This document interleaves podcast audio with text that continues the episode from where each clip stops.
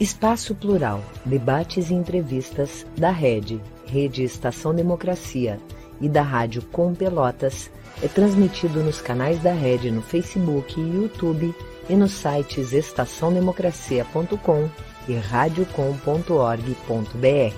Espaço Plural é também exibido pelos seguintes parceiros: Rede Soberania, Jornal Brasil de Fato RS, Jornal Já, Jornal O Coletivo, Rádio Ferrabras FM de Sapiranga, Manaua Rádio Web de Porto Alegre, Terra Livre Rádio Web de Ulha Negra, Vale do Mampituba Rádio Web, Passo de Torres TV, Coletivo Pão com Ovo e pela TV Caxias em sua página no Facebook.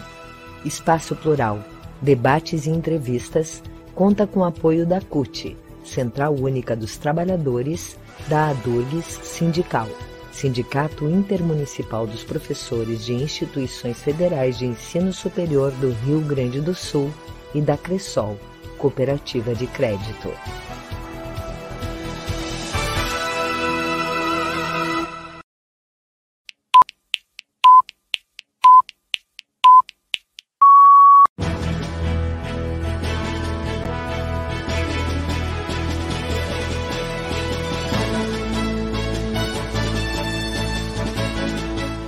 Espaço Plural, debates e entrevistas.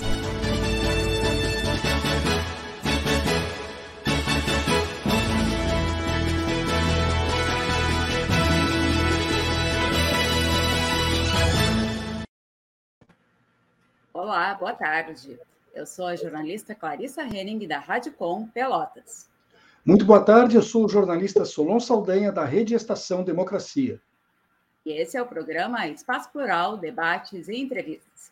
Nós estamos com você de segunda a sexta-feira, sempre das duas às três da tarde. Além das emissoras de rádio e web TVs que são nossas parceiras, você também pode acompanhar o programa através do aplicativo Android, que está disponível na Play Store com o nome Rede Estação Democracia. Você também pode nos acompanhar pela web nos sites estaçãodemocracia.com e radiocom.org.br. Além disso, nas redes sociais, Facebook, Instagram e YouTube, tanto da rede Estação Democracia quanto da Rádio Com Pelotas. Se inscreva nos nossos canais, ative o sininho e nos ajude. Assim você estará apoiando o nosso trabalho e permitindo que se tenha uma diversificação no jornalismo democrático. E no Espaço Plural desta terça-feira, a pauta é Cultura Negra e Representatividade. Para conversar com a gente sobre o assunto, nós recebemos a... recebemos Ledeci Coutinho, professora da Rede Estadual de Educação, mestre em Educação pela Universidade Federal de Pelotas e ativista do Movimento Negro. E Daniel Amaro, bailarino, coreógrafo e militante cultural.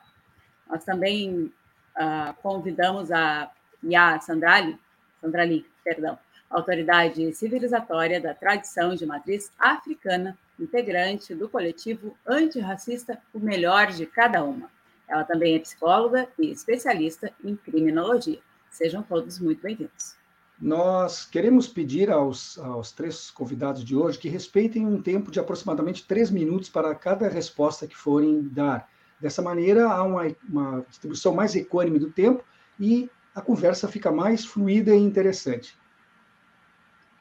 Começamos então. A primeira pergunta é para os três convidados. O que é ancestralidade e como e quando essa percepção chegou na vida de vocês? Nós começamos então com o Yas Andrali. Seja bem-vindo. Olá, boa tarde. Cumprimentando a todos e a todas e a todos, saudando a ori de cada uma, de cada um, e vou direto, né? Ancestralidade é aquilo que nos move, que move a todos os negros e negras, né, que foram que são afrodescendentes, originários do berço da humanidade. Ancestralidade, para falar em ancestralidade, tu precisa ter pertencimento.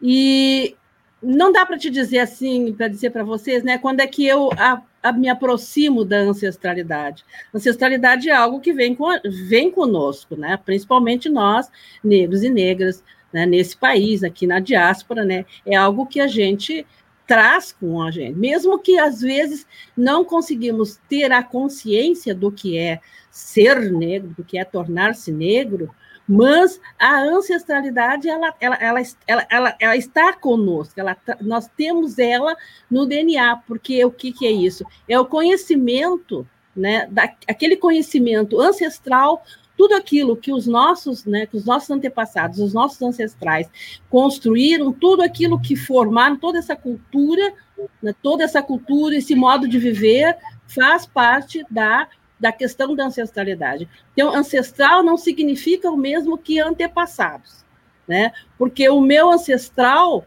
ele, eu, ele pode não ser o meu ante, antepassado, mas o meu ancestral pode ser o mesmo ancestral que, né, aqui o Daniel, que a Ledeci, que né, qualquer outra pessoa que tenha origem né, nessa né, nessa, nessa que tenha essa cosmovisão, essa percepção do que é estar né, no mundo. Então, a ancestralidade ela é muito mais ampla do que, do que possa se imaginar. Então, não dá para dizer assim, ó, bom, a partir desse momento eu me dou conta da minha ancestralidade. Não, a ancestralidade é que se dá conta, a ancestralidade que faz com que tu te dê conta daquilo que tu és. Ou seja, um ser força existencial nessa nesse mundo, né? Que vem com um propósito, que vem com um projeto mítico para desenvolver na sua comunidade, né? Onde onde tanto teus dons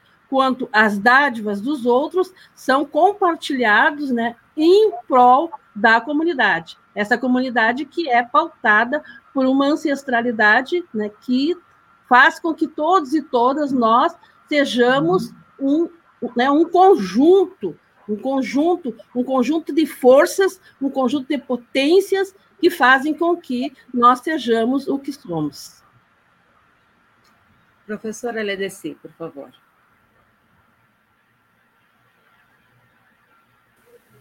Boa tarde a todos, a todas e a todos. É, é, em primeiro lugar, eu gostaria de agradecer o convite da Clarissa né, e do Espaço Plurais para dialogar é, no mês e no momento em que todos nós negros estamos a cada dia é, lutando é, diariamente, cotidianamente, né, para que se construa e para que se desconstrua equívocos e construam-se novas histórias. A pergunta ela é muito propícia, porque é, acho que falar sobre ancestralidade depois né, de uma autoridade civilizatória é um pouco dizer aquilo que ela diz, talvez de uma outra forma. É, existe uma, uma discussão que as pessoas têm feito muito e têm falado muito, é, que é a questão do preceito civilizatório, né? Africano, uh, né, dessa cosmovisão civilizatória, esse projeto civilizatório de mundo, que é o Ubuntu, que é um, né, dentro do continente africano, é um, talvez, um daqueles que a gente mais tem acesso e que a gente mais conheça, que é o princípio do Ubuntu. E, para mim, é, a ancestralidade, ela, ela, ela na, é isso, ela vem comigo, e eu me dou conta, eu ela faz eu me dar conta, quando eu descubro qual é meu projeto mítico social. Todos nós temos e nascemos com comprometimento é, negros, né? De uma filho de uma diáspora, filho de um processo de quase 400 anos de escravização, e que só estamos hoje aqui porque a nossa ancestralidade permitiu para que hoje, neste momento, nós negros, é, Ledeci, e a Sandra Lee, Daniel, possamos cumprir o nosso é, papel, o nosso, a nossa construção nesta, né, neste país. Não é por acaso que nós, isso a ancestralidade faz, é, tu não nasceu no lugar errado, tu não estás no momento histórico errado, tu estás no momento em que deverás estar para construir é, uma é, para construir ou reavivar as forças ancestrais e aquilo que nos fortalece enquanto negros afro-gaúchos. Às vezes a gente pensa que, não, eu sou eu sou afro-brasileiro. Eu costumo dizer, eu não eu, eu sou uma negra afro-gaúcha. Eu sou necessária por uma determinação da ancestralidade estar aqui nesse espaço do, do, do mundo, geograficamente falando, nesse espaço é, de vivência, para que eu cumpra, simplesmente cumpra o meu papel que está designado e que foi designado pela ancestralidade. É, para mim, a ancestralidade ela se manifesta ou ela me faz compreender que eu, quem eu sou na medida em que eu uso os meus dons e o meu da palavra, né, para construir dignidade para o nosso povo negro, que tanto foi desrespeitado, mutilado, vilipendiado nessa construção é, é, que a gente costuma dizer que é o projeto de Brasil. Né? E que ultimamente a gente cada vez mais tem visto, e não só nós negros, porque nós já sabemos disso há muito tempo, né? que esse projeto de Brasil ele não tem, ele não foi pensado para acolher essa diversidade, ele não foi pensado para acolher principalmente a diversidade negra, a diversidade da negritude. Então, estar aqui discutindo a questão da ancestralidade, para mim, é reforçar um processo civilizatório do qual eu faço parte de um pedaço dele, que daqui a pouco não estarei mais. E outros darão continuidade a esse processo de construção de dignidade, de vida digna, de vida de respeito para essa população. Então, para mim, é, ancestralidade é isso. É o que eu fui, o que eu sou e o que eu serei daqui para frente. Acho que é um pouco isso, assim, é muito amplo falar sobre essas questões. Obrigada, professora. É, Daniel, por favor. É, boa tarde a todos, é, em especial as mulheres que estão aqui nessa reunião, a Sandra ali, a Clarissa, uma pessoa muito querida também, ao Solon, e as pessoas que estão nos assistindo. E é muito, tenho muito orgulho de estar aqui falando sobre essa pauta, junto com duas mulheres negras que têm a sua ancestralidade, né? Tão presente. E, e falar o que é ancestralidade, ancestralidade é aquilo que você constrói. Ancestralidade é aquilo que você passa a construir através do tempo. O tempo é a nossa ancestralidade. Né? Hoje estamos aqui, três negros, falando sobre ancestralidade, sobre ancestralidade, mas tem outros negros antes de nós. Então, é mais ou menos isso que vai ser daqui a 70 anos. Uma, uma nova juventude falando sobre Sandra Lee, sobre Daniel Amaro, sobre Lideci. Então, ancestralidade é tudo aquilo que você constrói no tempo. É tudo, então, se você constrói coisas boas, você vai ter uma ancestralidade boa, uma referência de ancestralidade boa. Se você construir alguma coisa ruim, você vai ter uma construção de ancestralidade ruim. Então, ancestralidade, acima de qualquer coisa, é a vivência no espaço físico. É o que você constrói diante de sua, de sua construção, seja ela coletiva ou individual. Então, eu fico, é, eu fico bastante emocionado quando quando a gente fala essa palavra, porque as meninas já falaram antes de mim, né? Sobre é, esse, essa ancestralidade que nós aqui hoje estamos falando. É, tiveram os outros pretos que deixaram essa ancestralidade para nós, ou, por exemplo, nossa vivência, né? Eu, especialmente, na, no centro de Umbanda da minha mãe, a Sandra ali, na sua casa de santo, a Lideci, na sua casa de santo também, então, é, existiram pessoas que, que, que nos iniciaram para nos iniciaram nossa ancestralidade, que nós automaticamente começamos a, a, a, perceber isso e ao mesmo tempo praticar essa, essa, essa, essa ancestralidade, mas ao mesmo tempo estamos passando essa ancestralidade para os, para os jovens ali desse para os filhos, para a filha dela, eu para os meus filhos, a, a Sandra ali para os filhos dela, enfim, eu acho que ancestralidade é uma construção coletiva e, e, particularmente nós três negros que estamos aqui, e muito ligada à nossa religião. É isso. Bom, eu, eu tinha uma pergunta preparada aqui para vocês, que era justamente num país que não conhece o próprio passado, se fica mais fácil ou mais difícil reivindicar essa questão da ancestralidade. Mas na resposta que vocês deram, me, me, me conduziu até por um outro por um outro ponto que eu gostaria de destacar. A, a IA e a Leveci citaram um projeto místico, e o Daniel citou Casa de Santo. Então, o, o, tempo todo, vocês, ao citarem a ancestralidade ao passado, veem isso como algo espiritual, pelo que eu percebo. Ou eu estou muito enganado? Se é, se é isso, se existe essa, essa visão quase que mística e espiritual, esses elos históricos todos que acompanham esse povo sofrido durante tanto tempo, eu queria que vocês falassem um pouquinho sobre isso. Começar com a IA outra vez. Eu, estou certo ou estou errado que há uma ligação que vocês fazem questão de, de, de colocar, né? Por favor, Iá. Oi, Solon.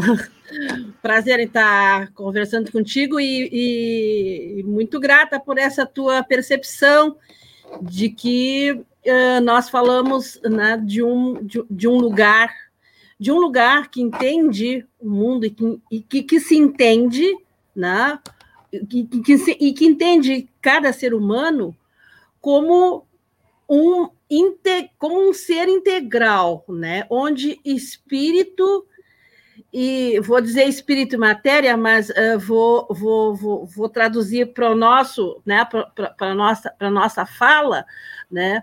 Onde o, o, o sagrado e o profano estão juntos. Eles fazem parte de um mesmo, de um, de um mesmo conteúdo, né? Eles são uma junção. Não, não existe uma, uma divisão entre para nós entre uh, a, o, o espírito e a matéria, diria assim, né? entre o, o sagrado e o profano. Para nós, tudo é sagrado. Para nós, tudo é profano. Para nós, não existe o bem e o mal separado. Para nós, não existe o pecado.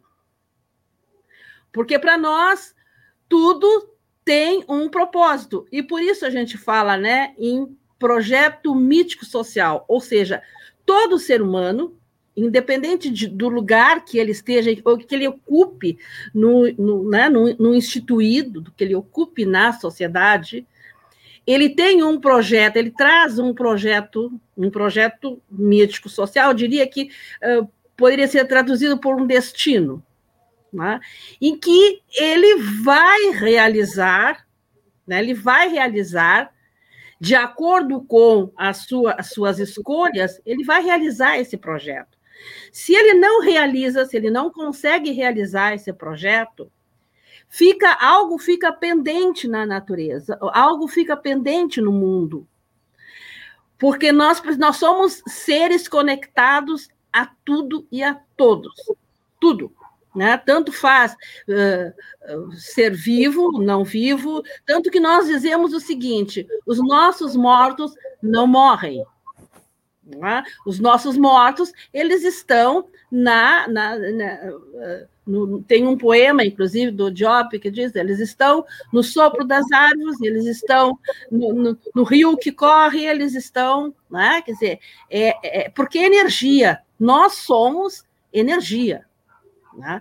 Então, quando a gente fala disso, nós não estamos falando de um, de um misticismo, uhum. nós estamos falando de um projeto mítico mítico no sentido de que todos os seres humanos têm esse, não apenas aqueles que professam a mesma, a mesma religiosidade do que nós. Isso também é um equívoco. Né? Colocar, por exemplo, para nós, até quando se fala em cultura negra, já associar com a forma como nós cultuamos o sagrado, a forma como nós manifestamos a religiosidade. Porque antes, mais do que qualquer coisa, a tradição de matriz africana é uma tradição que manifesta a sua a sua forma, a sua religiosidade, a sua forma de ver o mundo, né, de, com, através de princípios civilizatórios diferentes do que é, por exemplo, a matriz judaico-cristã. Então, quando a gente fala disso, nós estamos falando de algo que é para além do apenas espírito, ou apenas matéria, ou apenas, uh, diria, ou apenas mente, ou apenas razão, ou apenas coração, ou apenas sentimento. Para nós, nós, nós sentimos, refletimos e agimos, ou seja, nós não somos aqueles que dizem, nós eh, penso, logo existo. Não, nós existimos, por isso pensamos. Nós sentimos, por isso pensamos. Estava entendendo? Então, essa é uma das, um dos nossos grandes princípios, né? A forma como, como nós enxergamos o mundo. Então, para nós, por exemplo, ciência e fé são do, do, duas, duas, duas faces da mesma moeda. Uma não existe sem a outra. Por quê? Porque tu, quando tu for, por exemplo, quando tu, há uma grande descoberta científica, ela, essa descoberta ela existe por quê? Porque eu percebi, eu senti alguma coisa, então vou lá pesquisar, vou lá pensar, vou lá refletir sobre isso. Né? Não é algo que surge por acaso. Né? Então, isso tudo passa pela, pelo, pelo, nosso corpo, que é algo que, é, por esse sentimento. Por isso a gente fala, inclusive, que o, que, que, que o racismo é, a gente sente na pele, é coisa de pele. Porque é exatamente isso. A gente sabe, por exemplo, a gente sente, percebe com o olhar, aquele olhar racista, a gente percebe. Por quê? Porque é isso que está na nossa, né, no, nosso, no, no, no, nosso corpo, na nossa forma de, de, de reagir, na nossa forma de agir. Né? Isso, não, não, não, isso nos, não nos diferencia de um outro ser humano. Não, o que isso faz é a forma como a gente percebe e sente isso é onde há a, a diria assim, as diferenças. E para nós, diferença, né, a diversidade para nós também é algo sagrado. Porque se o Criador fez a natureza né, com tanta diversidade, por que ele faria os, homens, os homens e mulheres, enfim, o ser humano, uh, ele faria homogêneozinho, todo mundo igualzinho? Não, né? não, é exatamente essa diversidade que faz com que haja toda essa, essa beleza que é, né, que é a vida, que é o, que é o cosmo, que é que é o diálogo, por exemplo. Esse diálogo aqui está existindo por quê? Está existindo porque nós somos seres diferentes, pessoas diferentes, mas que têm a sua, né, sua concepção. Eu sei que era 13 minutos, passei, né? Justamente em nome do diálogo que tu está destacando, então, a gente tem que respeitar o máximo possível os três minutos para que todos possam uh, aproveitar Eu vou usar minha ampulheta, que é o que me controla o tempo. Fora disso, o relógio não controla. Ó, oh. Gostei desse sistema moderno. Uh, professor Aldesqui, por gentileza. Então, Solon, obrigado pela pergunta. É, primeiro, eu acho que a IA já, ela, ela já é, enegreceu, e aí eu vou usar palavras que serão talvez para alguns novidade, mas enegrecer não é clarear, porque enegrecer não é o contrário de clarear, porque clarear é tornar branco, enegrecer significa vamos parar para pensar, né? É, que a gente precisa, inclusive, mudar educação antirracista, e eu sou da área da educação. Educação antirracista é também pensar nas palavras que foram construídas que fortalecem o racismo. Então, vamos. Estou é, trazendo essa questão do enegrecer exatamente para que a gente possa ir é, nos manter nesse diálogo de forma em que é, a gente consiga compreender o que a gente está dizendo. E aí acho que a IA ela já enegrece quando ela diz eu não, não, eu não trago um projeto místico, eu trago um projeto mítico. E dentro desse projeto mítico, às vezes, Solon, a gente se, é, comete o equívoco de pensar que essa perspectiva de construção do mundo ela está baseada somente na prática. E aí, quando a, a, a Clarissa falou, olha, é sobre cultura negra, eu fiquei pensando, tá, é cultura negra, mas é, o, o, que, que é, o que está se entendendo aqui como cultura negra? Porque a cultura negra é diversa. A cultura negra parte de um princípio de diversidade, que é isso. Para nós, diversidade é brinde, para nós, diversidade é construção é, de forma coletiva, porque a nossa ancestralidade, ela, é, se formos pensar na perspectiva religiosa, Né? O poder, ela, ele não é um poder uh, dos nossos deuses, por exemplo, dos nossos orixás, ele não é um poder que está centrado na mão de um. Existe uma diversidade de poderes, e esses poderes são complementares, não são poderes que se, uh, que se, que se antagonizam, são poderes que se complementam no feminino, no masculino, na diversidade da sexualidade. O Chumaré é seis meses, eu amo seis meses é mulher. Então, é, esses, esses, é, isso é tá na perspectiva aí da construção mítico-social. Mas eu queria trazer que essa questão, quando a gente traz essa perspectiva civilizatória, que é, não é contraditória é, à questão da construção de visão de mundo judaico-cristão, o que nos diferencia é que a nossa perspectiva de construção mítico, ela é uma construção cultural, ela é uma construção econômica, ela é uma construção política e ela é uma construção de perspectiva de jeito de ver o mundo diferente. Jeito de ver o mundo diferente.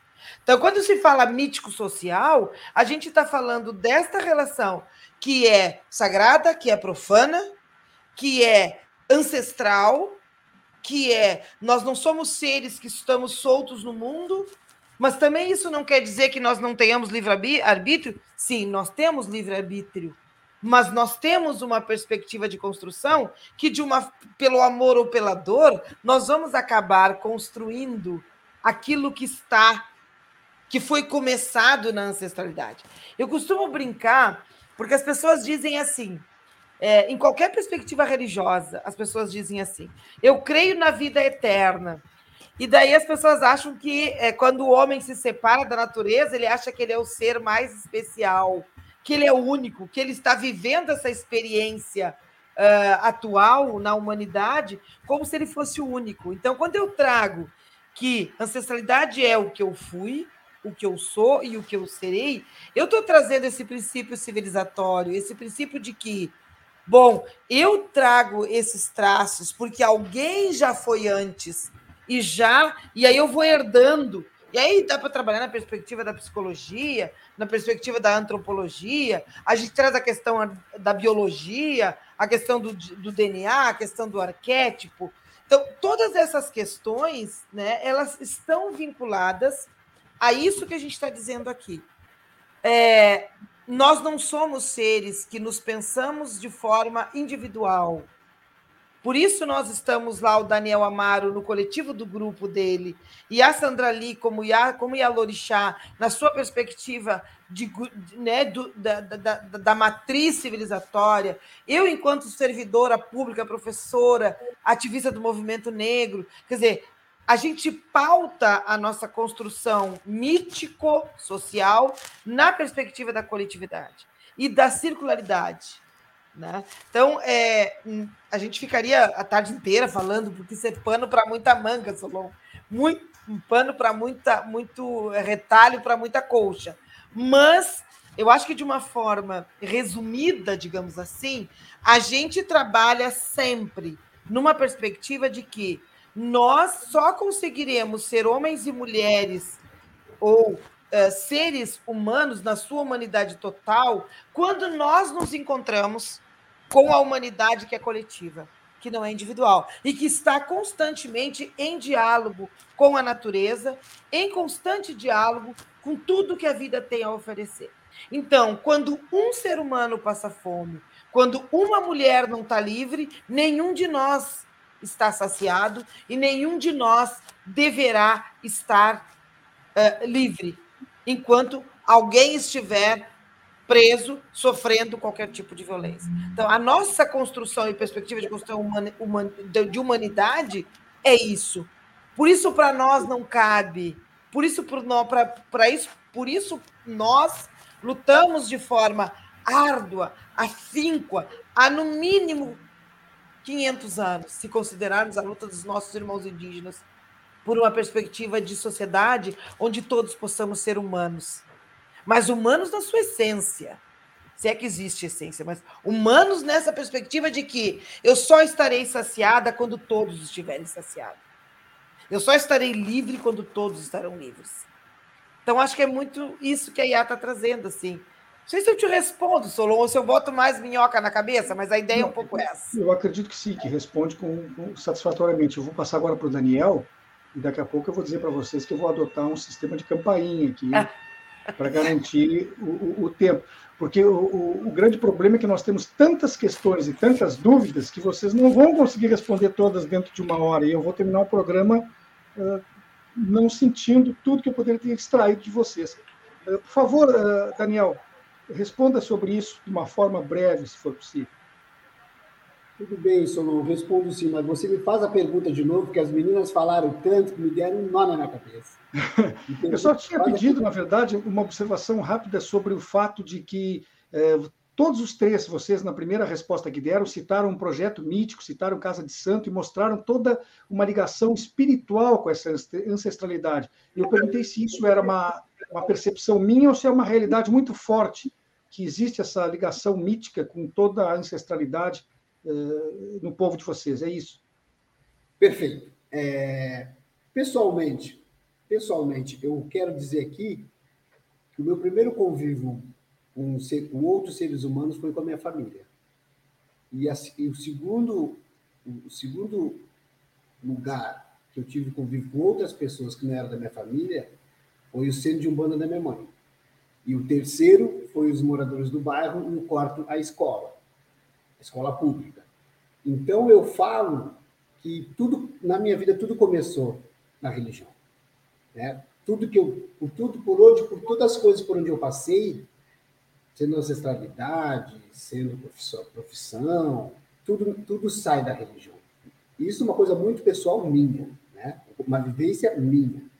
Então, é, talvez não seja por acaso que nós três citamos esse, essa, essa presença forte da religião na ancestralidade.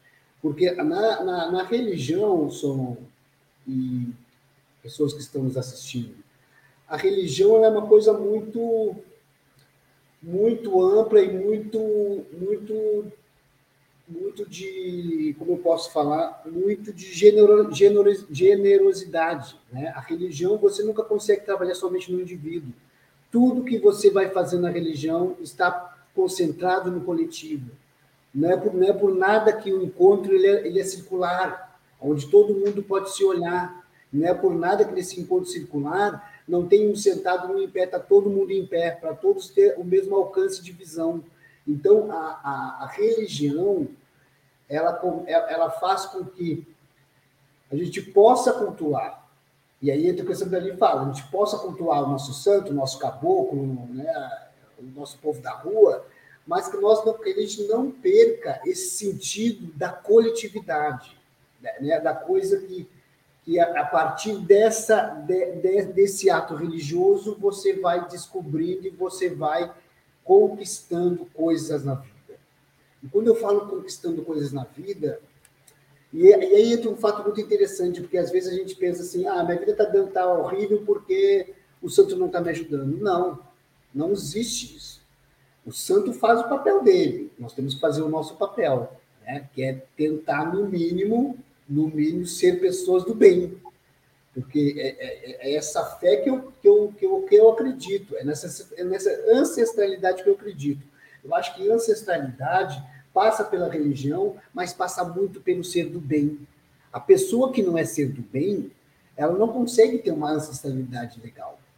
Então, é, resumindo e respondendo, a tua pergunta, é isso. Para mim, a ancestralidade está muito ligada à religião, sim, porque a religião é base, a fé ela é base da construção de um coletivo, de um povo.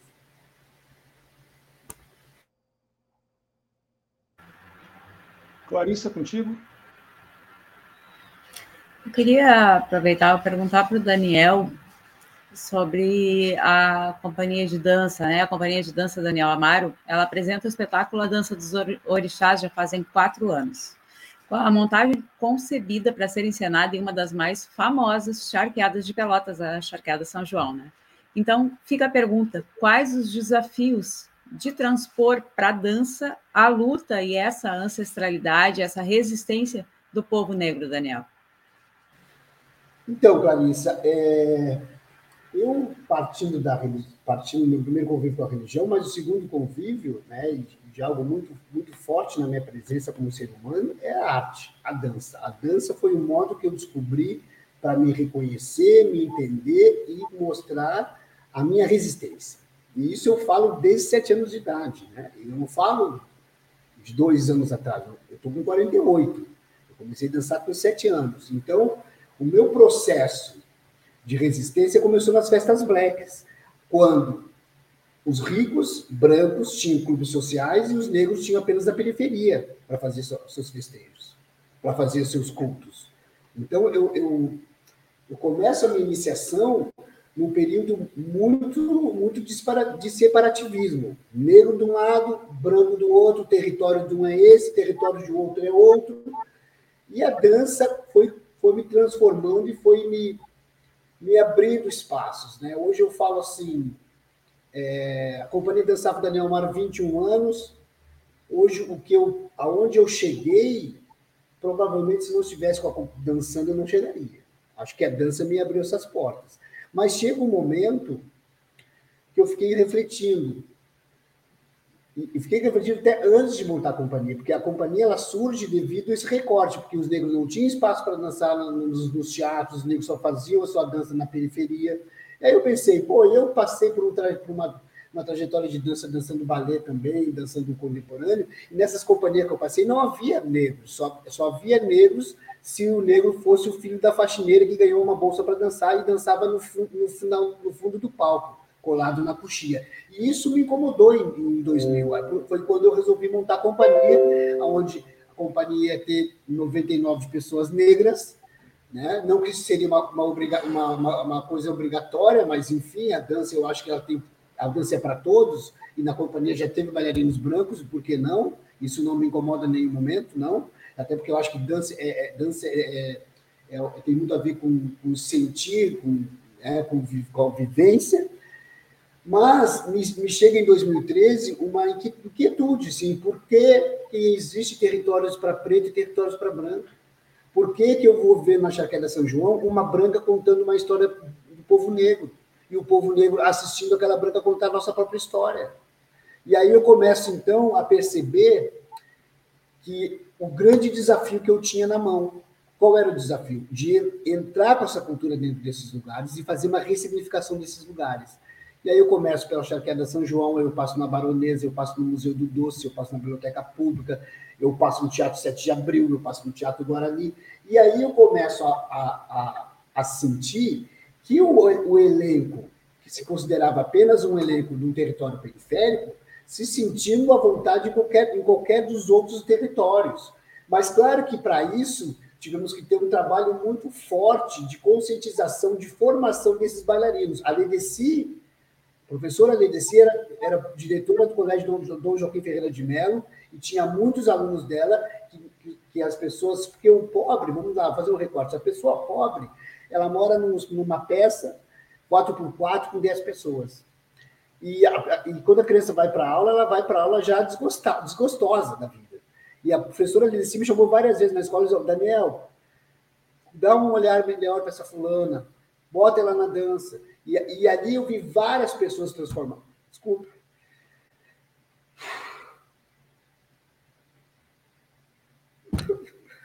Emocionei, desculpa. Ali eu vi várias pessoas se transformarem. A Lindsay, a Kamani.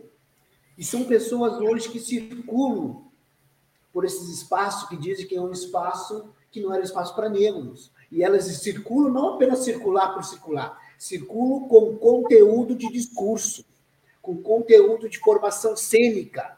Então, é, o desafio da, da charqueada de São João, por ser uma charqueada que, que a gente sabe que a escravidão no Rio Grande do Sul foi a pior escravidão no Brasil todo, é, era, era, era um castigo para os escravos do norte do país vir para Pelotas. Ela está incomodando, vou te mandar para Pelotas. Então, o desafio foi, Clarissa, é, é nós fazer uma narrativa negra, num escravo onde os negros sofreram, mas uma narrativa negra contada por negros, mas com uma contemporaneidade e com uma visão preta então, eu vejo, quando eu vejo essas meninas dançando numa charqueada, e aí eu vou além, Luiz, eu vou além, porque nós estamos na 15 edição, nós escutamos orixás falar com nós. Nós escutamos preto velho dizendo assim: vocês estão nos libertando. E cada vez que a gente dança lá, eu estou falando isso porque eu já tomei um passe e um preto velho me falou isso. Cada vez que a gente dança lá, nós estamos libertando os espíritos de, de homens escravizados que, que ainda estão lá presos.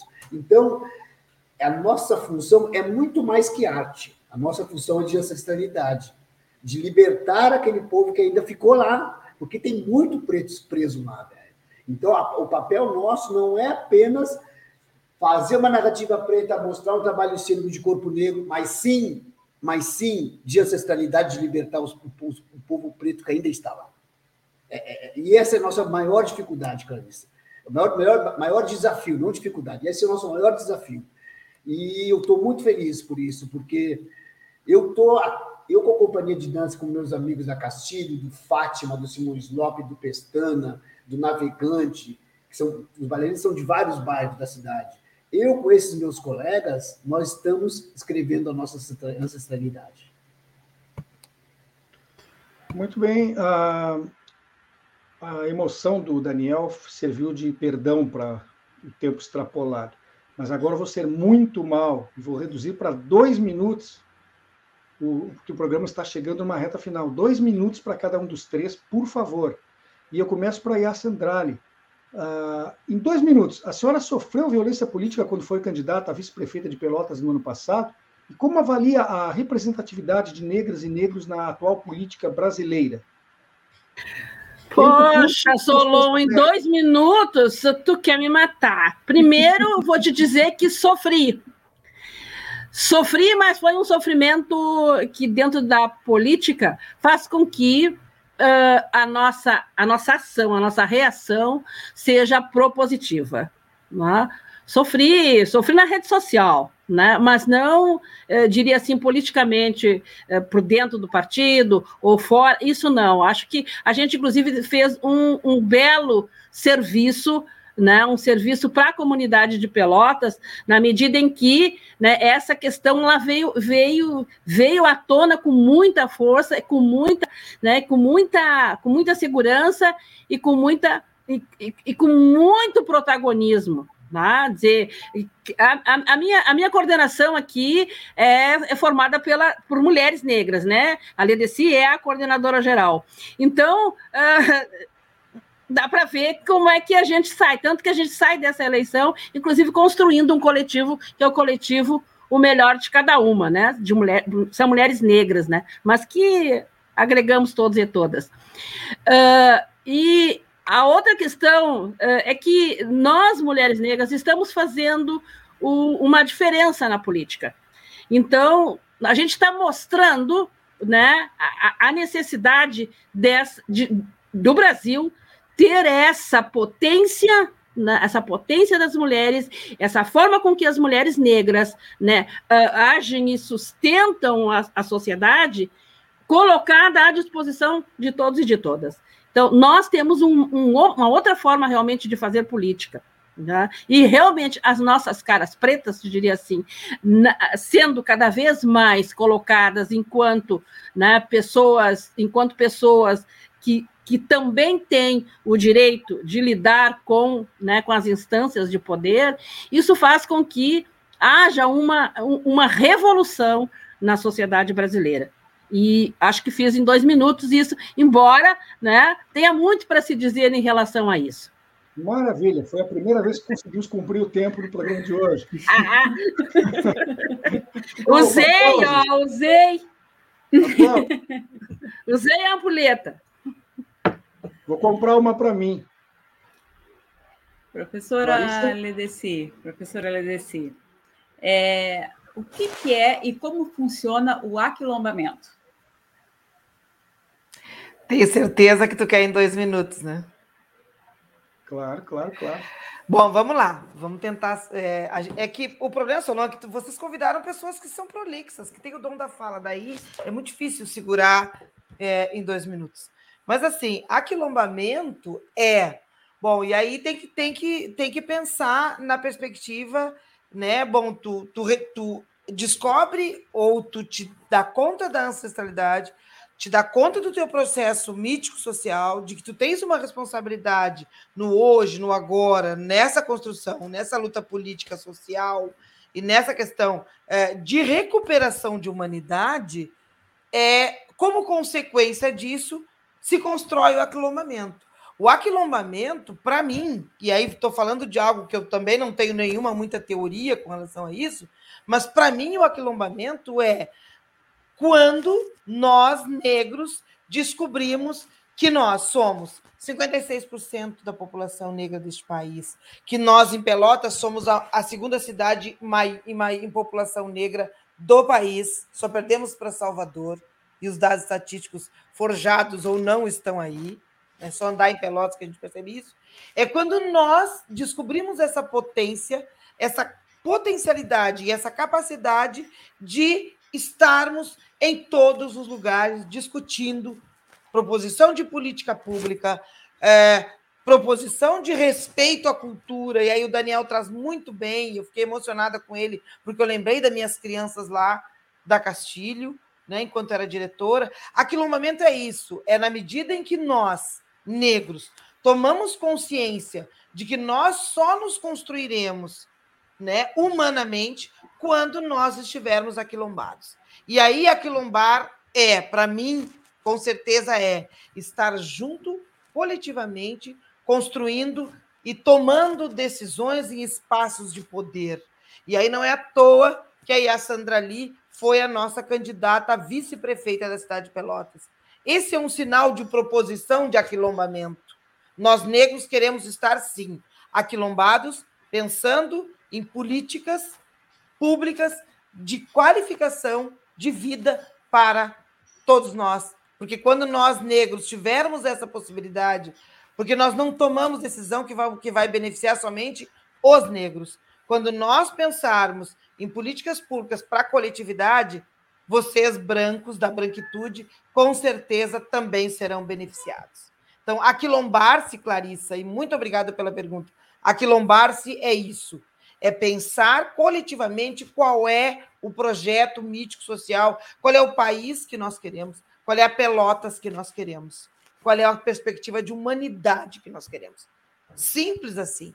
Aquilombar-se, para mim, é isso. Talvez tenha construído um conceito teórico agora aqui, Clarissa. Muito obrigada pela possibilidade de pensar teoricamente sobre isso.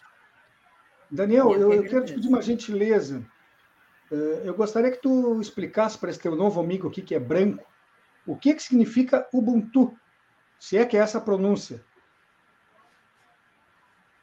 Você me ouviu?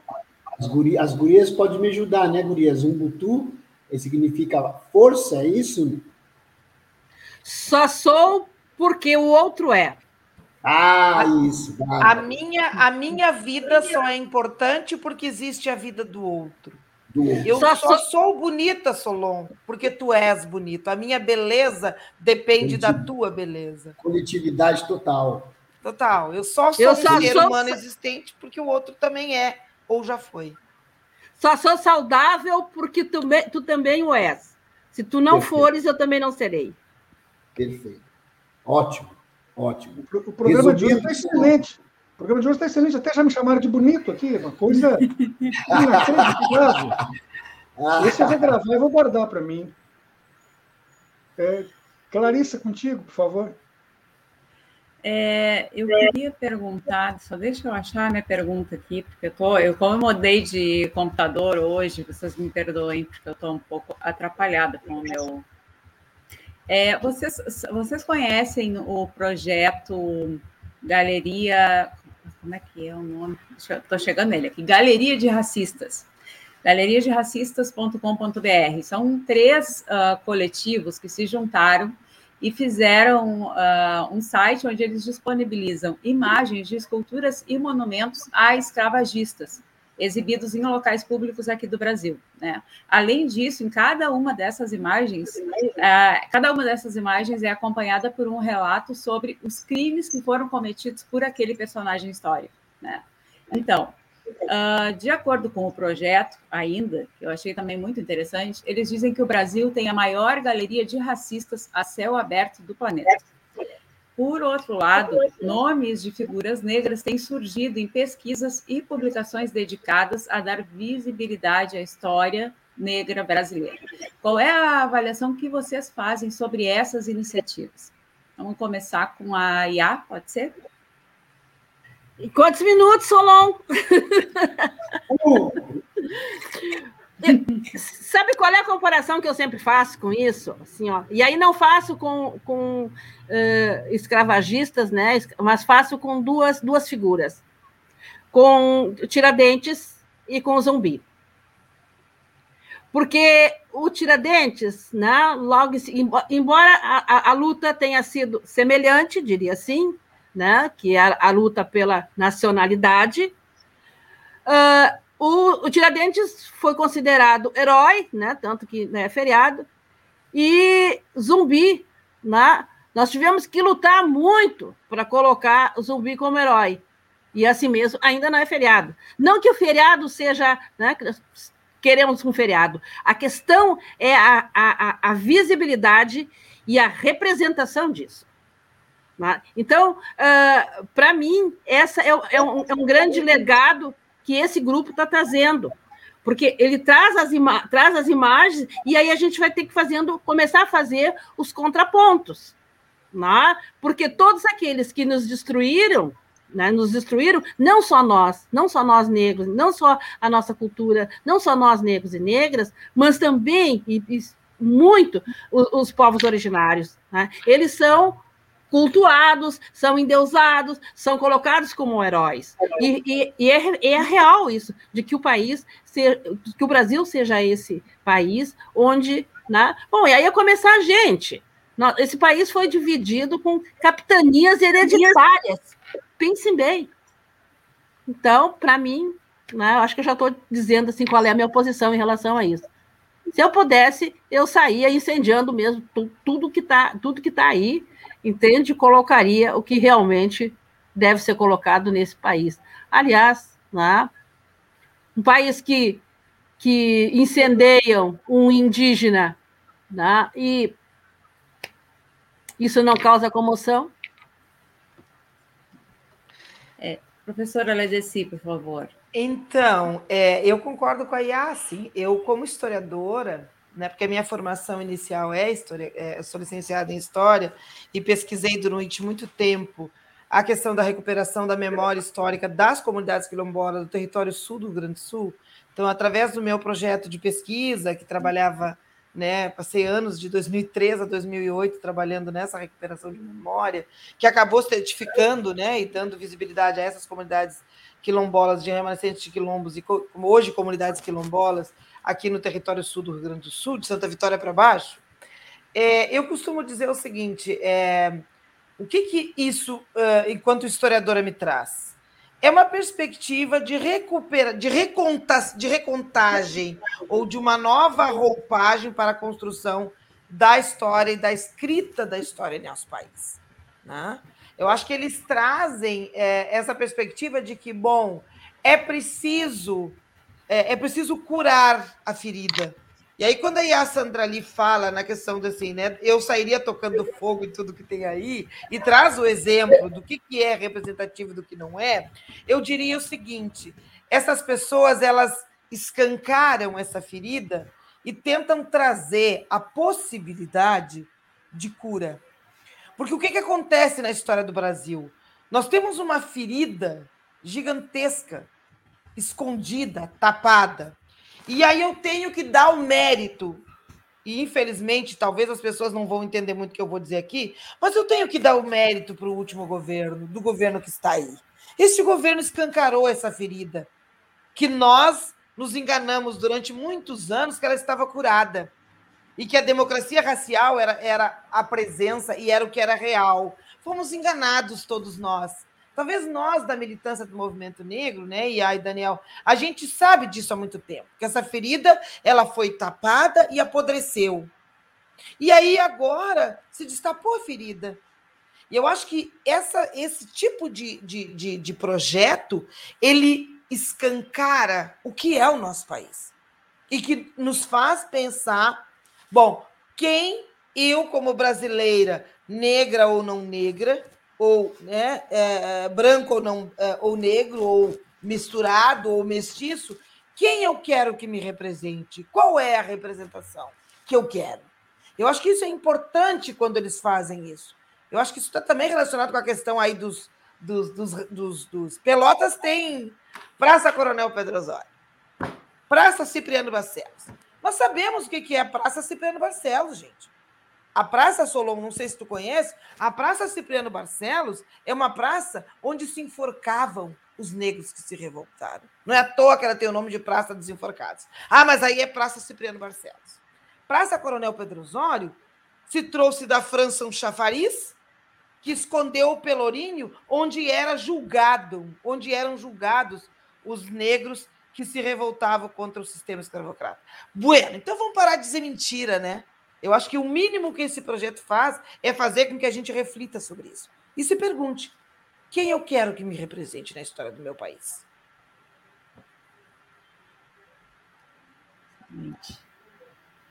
Daniel. Clarissa, o que falar depois dessas duas falas? Mas eu vou tentar rápido, curto, curto e grosso. É, o Brasil é um país colonizador, né? O Brasil é um país colonizador e vai ser sempre. Enquanto nós não mudar a consciência das pessoas, mas aqui na nossa sala, nesse debate, nós temos uma referência muito importante para os negros do sul do sul do, Rio Grande do Sul, que foi a candidatura da Sandra Lee, primeira mulher negra vice-prefeita. Então, é essa figura que me interessa. É essa figura que eu tenho que passar para a nova geração. É, então, é, eu acho importante o projeto, o projeto da rapaziada. Mas eu acho que nós estamos no momento, porque eu me lembro muito bem uma conversa que eu tive com a Sandra com o Ivan e o outro menino, Marcelo, e se nós pararmos para pensar, a Sandra foi uma heroína em aceitar ser candidata numa cidade racista como Pelotas, numa cidade completamente contraditória, né? Uma cidade que é uma cidade de Oxum, que é uma cidade do Char, que diz que é uma cidade do doce, por exemplo. Né? Então, é, é, é, muito, é muito louco, a gente tem que estar o tempo todo é, idolatrando pessoas que não nos representam. Então, eu acho que a candidatura da Assembleia, desculpa eu estar falando só nessa candidatura, porque para mim foi um ato importante. Eu, eu como homem negro, nunca tinha visto, tinha visto o vereador, o negro candidato a vereador, mas candidato a vice-prefeito, e eu quero um dia que nós tenhamos um prefeito e um vice, uma chapa toda preta. Não porque os pretos são mais bonitos, não. Porque nós temos que dar a cara de quem construiu essa cidade, de quem construiu esse país. E aí é quando a Legueci fala que, que, ela, que ela dá, que ela, que ela agradece esse último, esse último partido, esse último governo que está aí, que mostrou a ferida, eu, eu concordo, porque pelo menos os caras tiveram coragem de mostrar quem são, né, Ledeci? Porque senão os caras ficam sempre se escondendo atrás da moita, né? Então, os caras, olha, eu sou assim, eu sou assim, vou tratar os negros assim, vou tratar as mulheres assim, vou tratar os indígenas assim. Bom, legal, agora a gente sabe quem é quem. Então, eu acho que é isso. Eu acho que nós temos cada vez mais construir cidadão que possa nos representar em todas as esferas, seja nacional, estadual ou municipal. Bom, eu acabei, acabei de ser informado aqui que hoje, apesar de ser terça-feira, excepcionalmente, a Rádio Com Pelotas está nos liberando o horário, então nós vamos poder extrapolar uns minutinhos. Eu que fui tão controlador, mesmo sem uma ampulheta nas minhas mãos, então vou acrescentar uma perguntinha para que os três respondam e encerrem a sua participação. O que é o antirracismo? Exemplos desta prática e o que, que nós podemos fazer para contribuir com essa luta? E eu digo nós, me referindo aos brancos, o que, que nós podemos fazer para contribuir com essa luta tão importante da comunidade negra? Por favor, uh, Ia, pode começar? Eu posso. E aí eu vou te depois, eu te mando depois um texto que eu escrevi, que eu participei do TEDx Lançador, onde eu falo um pouco sobre isso. E para mim, um, um, a grande, a grande, a grande questão é sermos radicalmente amorosos e respeitar incondicionalmente a humanidade do outro. Se o outro não respeita a minha humanidade, o problema é dele. Porque ele vai ter que dar conta. Agora, eu tenho que respeitar. Esse é um princípio nosso de respeitar incondicionalmente a humanidade do outro. Porque se você respeita a humanidade do outro, você está sendo antirracista. Porque não é fácil ser antirracista, né? assim como não é fácil ser né, feminista. Não é fácil ser uh, xenof xenofílico né? que é o nosso, nosso, grande, o nosso, nosso outro grande princípio, que inclusive se traduz no Ubuntu, né? Eu sou, eu sou porque o outro é. A grande questão do, do racismo, né? E quando fala em antirracismo, antirracismo, que no Brasil o antirracismo ele estrutura a sociedade brasileira. Né? O racismo estrutura a sociedade brasileira.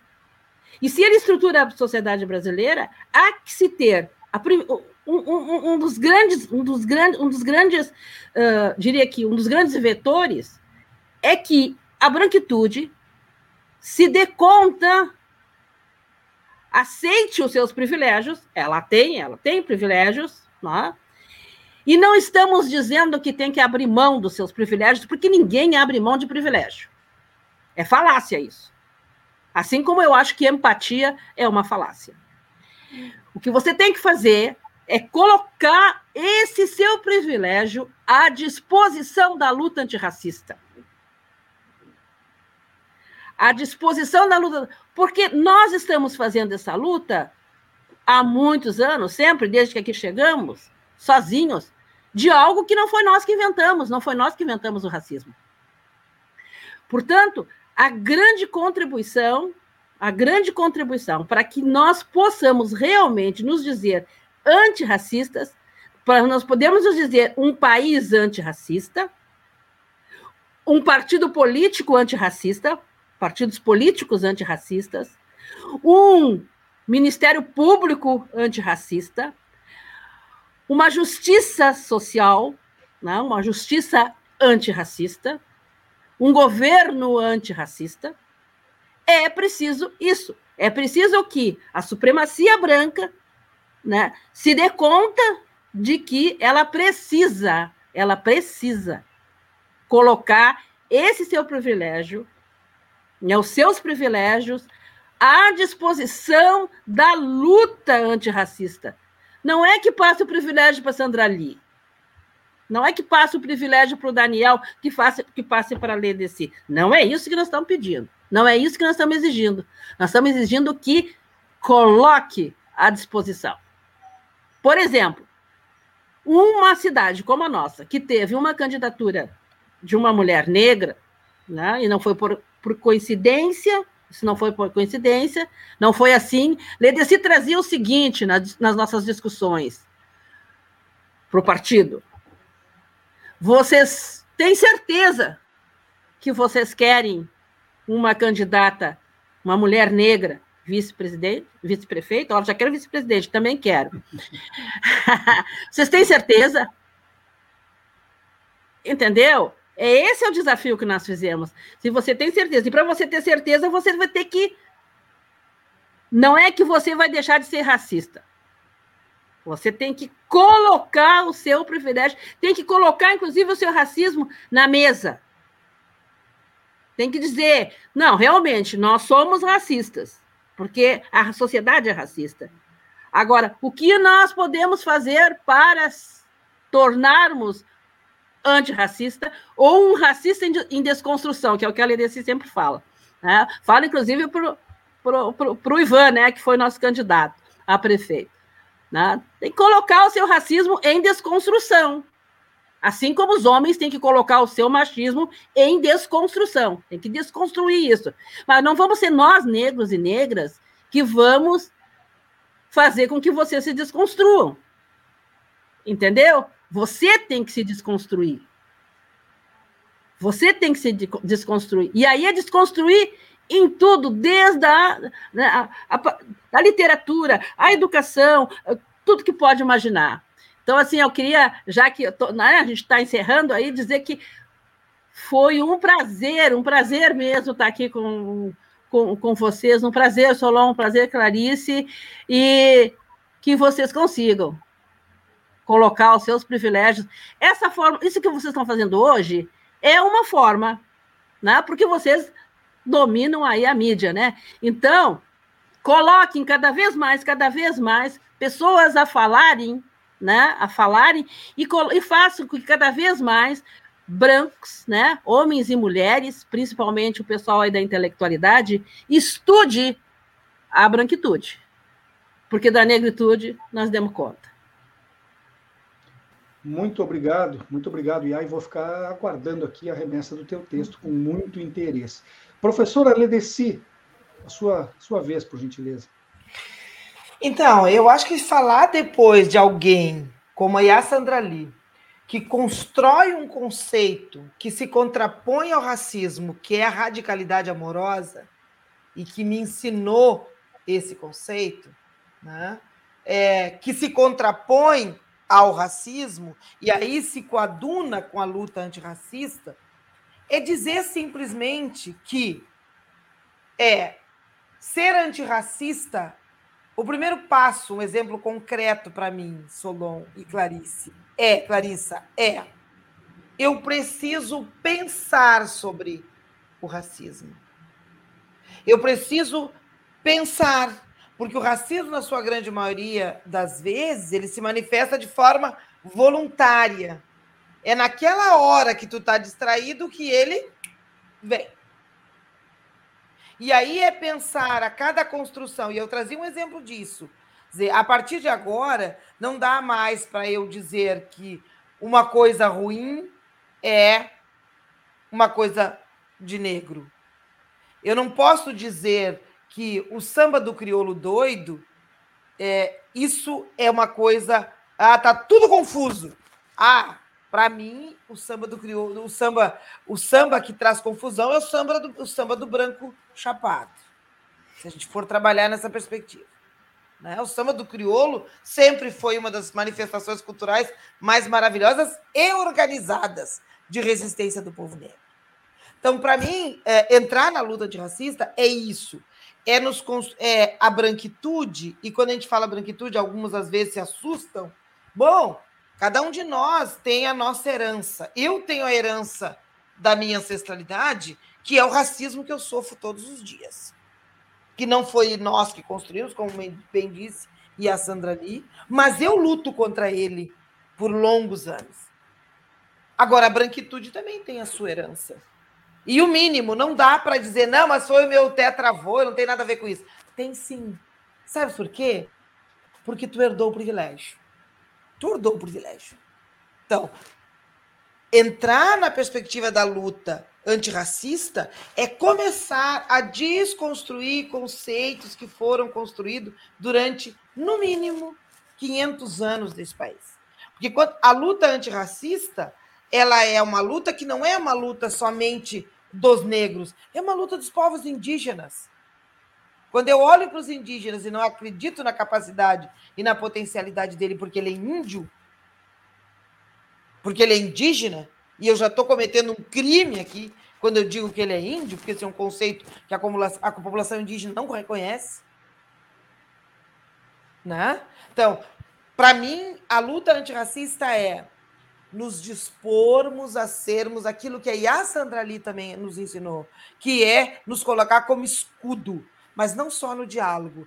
E aí, Solon, sendo muito uh, concreto, bom, quem é que vai tomar o primeiro tiro, por exemplo, numa manifestação aonde estamos todos nós lutando por democracia ou no fora Bolsonaro? Quem vai levar o primeiro tiro sempre será a população negra. E aí, Solon, quem é que tem que se colocar como escudo e tomar o tiro primeiro? É nesse sentido. Eu, nas minhas relações pessoais e familiares, desconstruir com os meus amigos brancos os, os racismos e os preconceitos que eles trazem. É não deixar uma situação de piada racista, machista, homofóbica não passar ela adiante, é questionar, é fazer as pessoas pensarem sobre isso. Então é isso, é colocar aquilo que eu tenho como dádiva, como dom, como privilégio, por ter nascido branco, a serviço daqueles que não têm a mesma possibilidade, que são os negros e os indígenas. A luta antirracista ela engloba no mínimo essas duas, esses dois grupos, que são os negros e os povos indígenas. Também nós não podemos esquecer disso. Então, eu acho que é isso. Eu passo para o Daniel. Contigo, Daniel. Então, então é, as gurias matam pau, né? Elas vêm, se vacilar, eu não falo nada. Me botam sempre para começar, porque senão eu fico sem fala. Eu faço da fala delas a minha fala, mas acrescento que enquanto não tivermos políticas públicas para segurança, para saúde, educação e cultura, nós vamos ter sempre uma sociedade racista. A base da nossa, da nossa construção contra é, o antirracismo, a favor do antirracismo, perdão, é, é, são as políticas públicas. Por que vocês acham que a polícia vê um neguinho caminhando na rua e para? Porque não tem uma política pública na segurança que, que, que ensine ou que, ou que dê uma orientação para aquele brigadiano que está na rua trabalhando. Então, de uma certa forma, se nós não construirmos políticas públicas, e aí eu falo em todas as esferas. Eu acho que na, na escola, a DDC trabalha em escola e sabe como os, os, alunos negros são mal vistos pelos professores. Os professores não dão atenção porque o cara é rastafário, porque ele é, é, é, é usa black power, porque ele usa calça caindo lá embaixo. Então, toda, toda essa, essa característica né? ou eu não digo característica, perdão, toda essa cultura que se traz da periferia para dentro da escola, às vezes não é respeitada, né? ou às vezes quase nunca é respeitada. Então, de uma certa forma, isso é racismo. Né? E como nós vamos construir isso? Capacitando esses professores, fazendo uma política pública de formação de professores, porque não, não, não é admissível que você olha uma pessoa, ou pela cor da pele, ou pela roupa que usa, você dizer quem ela é. Isso é uma coisa que eu não consigo entender. Ah, estamos longe de resolver esse problema? Estamos longe de resolver, mas não estamos longe de começar a pensar em resolver. Então, eu acho que é fundamental políticas públicas, meio de comunicação. Uma das meninas falaram aqui, acho que foi a Sandra ali, não me lembro agora. Os meios de comunicação há 10 anos para cá, começaram a botar negros na, na, na, nos comerciais, né, na, de âncora dos programas. Mas por que agora? Por que somente agora? A gente tem que refletir isso, né? E, de uma certa forma, eu também fico pensando que eles acabam usando ainda a figura do negro, fazendo um outro racismo pior, talvez. Né? Vou botar o um negro aqui. Eu não gosto de negro. Tem uma, uma, uma, empresa de comunicação, os caras são racistas, não gostam de negro, mas está na moda botar negro na ponta bota o negro fazer um programa lá. Só, só para mostrar que não, nós estamos dando espaço para o negro. Mas não é assim que se, que, se, que se acaba com o racismo. Isso não se acaba com o racismo. Isso talvez seja até pior, isso é uma armadilha. Então nós temos que pensar como é que vamos gerar essa política pública. As políticas públicas têm que ter. Por isso que eu acho que falta um projeto de política pública para o Brasil. Antirracista. Um projeto antirracista a gente sabe, inclusive os partidos brasileiros nunca botam preto de presidente, nunca botam preto de prefeito, de candidato, entendeu? Então é isso que nós temos que se lidar. É, eu me lembro muito bem, ele decidiu um, um período da vida que estava muito revoltada com o partido nosso. Não, não quero conversar com vocês, não, não comigo, não quero papo com vocês, porque ela, ela não via, a LDC ela não via essa clareza, essa clareza que eu digo, não, essa, essa negritude, né? essa negritude dentro do partido né? Porque às vezes é muito legal o preto ficar de massa de manobra, correndo para cima e para baixo. Mas quem está na ponta? Quem é que vai receber o salário do prefeito? É o preto? Então é isso. Estamos chegando ao final de mais um espaço plural. Hoje nós falamos aqui sobre cultura negra e representatividade, abordando de passagem ainda a questão mítica e a ancestralidade. Estiveram conosco Ia Sandra Lee, Leideci Coutinho e Daniel Lamaro. Quero agradecer de coração a participação de todos os três e oferecer também o programa de hoje a um homem negro pelotense, Giba Giba. Muito obrigado, muito obrigado por todos vocês estarem aqui contribuindo para o nosso esclarecimento e, quem sabe, muito para a nossa melhora enquanto pessoa, enquanto cidadão. Sigamos então, Clarice. Sigamos, muito obrigada. Agradeço também de coração a presença dos três. Muito obrigada. E nós queremos convidar os nossos internautas, ouvintes, a acompanhar também o programa Berimbau Noi Gaita, com Aister da Silva. Hoje o programa vai ser transmitido direto do lançamento da Frente Parlamentar do Afroempreendedorismo, conversando com os afroempreendedores.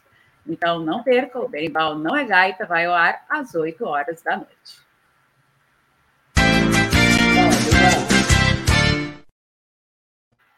Representante da Rádio Com Pelotas, Laíro de Matos. Representante da Coordenação Geral do Comitê, Benedito Tadeu César. Coordenadora Geral do Espaço Plural, Núbia Silveira. A apresentação é de Clarissa Henning. E Solon Saldanha. Produção colaborativa da Rede Estação Democracia. Na técnica, Babiton Leão e Gilmar Santos. As opiniões emitidas pelos entrevistados e debatedores são de responsabilidade de quem as expressa e não necessariamente correspondem ao que pensam e às opiniões da Rede Estação Democracia, da Rádio Com Pelotas ou de qualquer um dos nossos parceiros. Nós estamos terminando o programa de hoje, lembrando, como sempre, que a pandemia do coronavírus não acabou. Então, faça a vacina, mantenha o distanciamento social e use máscara. Assim você protege a si e aos demais. Até amanhã! Até amanhã, nos encontramos às 14 horas.